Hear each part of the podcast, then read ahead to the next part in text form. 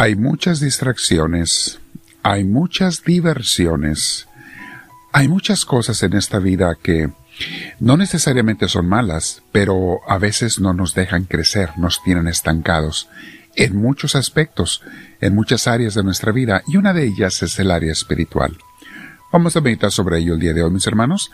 Te invito antes a que te sientes en algún lugar con tu espalda recta, tu cuello y tus hombros relajados, Vamos a invitar al Espíritu Santo porque lo necesitamos siempre, todos los días.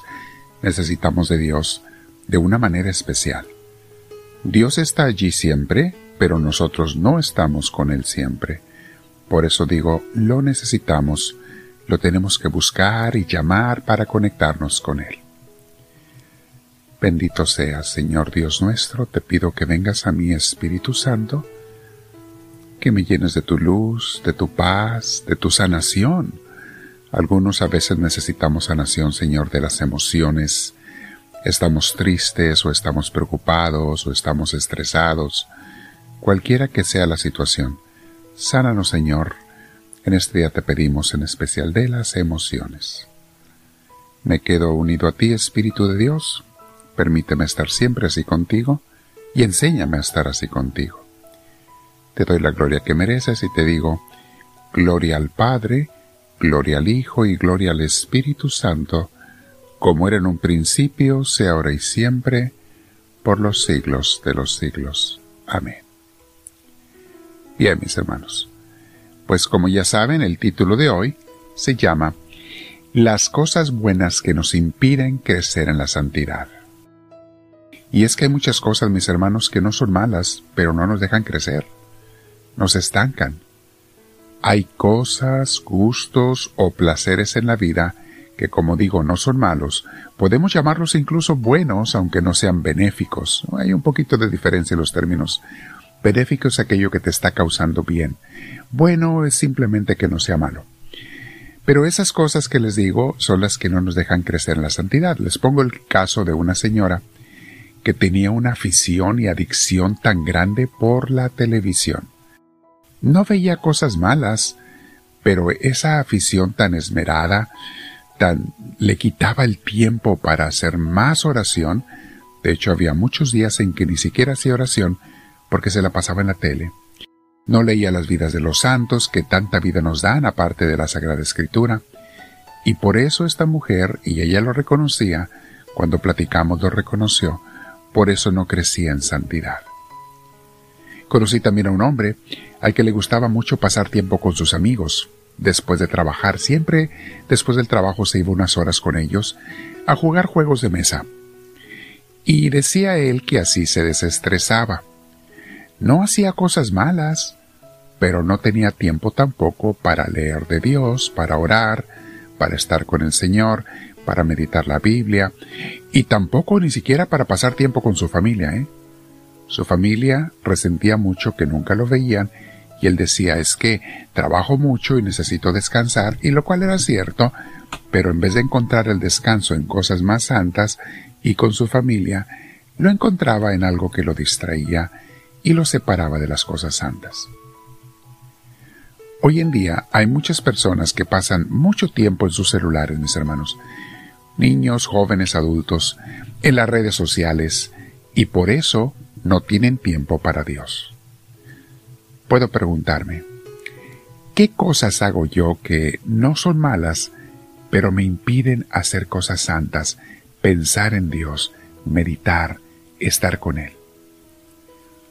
Una de las distracciones más grandes puede ser el trabajo, mis hermanos. Y todo el mundo lo vemos como algo muy noble, trabajar como una virtud. Trabajar lo normal sí es una virtud, trabajar de más es un defecto, mis hermanos porque tal vez para alguna gente su trabajo es algo bueno, pero le dedica más tiempo y atención de lo debido. Descuidamos cosas más santas y más importantes por darle demasiado al trabajo. Por agarrar algo bueno, dejas algo mejor. Porque es tiempo y atención que le quita uno a su salud y crecimiento espiritual, a la familia, a Dios. El meditar en las cosas de Dios, mis hermanos, nos mantiene en el Espíritu de Dios.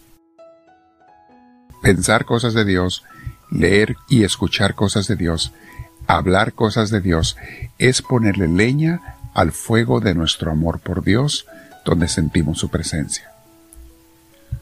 Mucho tiempo desperdiciamos pensando y meditando sobre las distracciones mundanas, como mi deporte favorito, o los chismes de las redes sociales, las noticias, mis conversaciones con amistades del mundo, las cosas que me causan placer.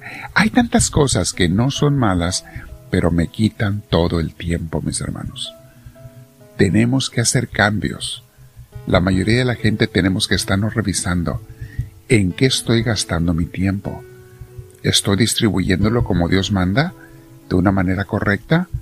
Les digo que pensar en Dios es indispensable.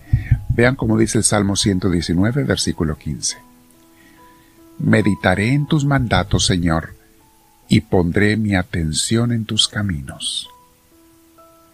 Les repito, cuando lees algún libro santo, a mí me ayuda muchísimo leer las vidas de los santos. La Biblia la leo y la medito todos los días. Aquí precisamente le estoy compartiendo citas bíblicas. Pero aparte de eso, las vidas de los santos, mis hermanos, cómo nos dan luz, cómo nos llenan de la paz de Dios, cómo nos dan guía también porque ellos cometieron errores, se aprendieron y se convirtieron en grandes maestros de la vida espiritual. Por eso aprendemos de ellos. Filipenses capítulo 4 versículo 8 dice, Por último, hermanos, mediten en las cosas que son verdaderas, en todo lo que es digno de respeto, en todo lo recto, en todo lo puro, en todo lo agradable, en todo lo que tiene buena fama. Piensen en toda clase de virtudes, en todo lo que merece alabanza. Palabra de Dios. Piensen en esas cosas constantemente, mediten. Y les repito, mis hermanos, una cosa que te va a ayudar mucho a pensar y meditar en ello son las lecturas santas. El leer, el escuchar, el, eh, cosas de Dios te van a hacer meditar en ello. ¿Recuerdan la parábola del rico fiestero, también conocido como el rico pulón? Era un hombre que no hacía males, hacía fiestas, se gastaba su dinero en hacer fiestas, y dice Jesús en Lucas 16, versículos 19 y siguientes, dice que ese hombre se fue al infierno. Jesús contó esa parábola. Ese fue, se fue al infierno ese hombre. ¿Por qué? ¿Porque estaba haciendo cosas malas? No. Nunca dijo Jesús que estaba haciendo cosas malas simplemente no hizo cosas buenas. Entre otras, el practicar la caridad, hacer cosas por Dios. Se preocupaba por su dinero, por sus diversiones, por sus fiestas, por sus amigos, y a lo mejor no cosas malas, pero dice Jesús que se fue al infierno. Es una parábola, recuerden también los cabritos a la izquierda en el juicio final, Mateo 25. No es gente que hizo mal, es gente que no hizo el bien. No hacer el bien es causa de condenación, mis hermanos. Cuando puedes hacer el bien y no lo haces, es causa de condenación. Le llamamos a ello pecados de omisión. Vamos a meditar el día de hoy, mis hermanos, porque todos tenemos que estar revisándonos en, nuestra vida espiritual. ¿Habrá cosas buenas en mi vida que me están quitando la atención y el amor y el tiempo para dárselo a Dios? honestamente, ¿qué es lo que mueve mi corazón y, mis intereses? ¿Qué es lo que me hace así, que, que me emocione cuando lo oigo, cuando lo veo, cuando... ¿Qué es? ¿Las cosas de Dios o cosas del mundo? Porque también amar a Dios se aprende, mis hermanos. A gozar con Dios se aprende. Y se requiere mucha práctica de estar con Dios. Quédate meditando el día de hoy, mi hermana, mi hermano, no te olvides compartir esto con tus hermanos para que seas una forma de misionero o misionera. Compártelo con tus contactos. Ya sé, algunos no le dan caso, pero tú tienes que tirar diez semillas para que una de ellas prenda. Invita a diez personas para que una de ellas responda. Así es en el camino de Dios. Así son los servidores de Dios. No te olvides suscribirte en YouTube. Aquí va a aparecer una cruz en YouTube al final del video y hacerle seguimiento en redes sociales. Pero compártelo, por favor. Dile al Señor, háblame, Señor, que tu siervo te escucha.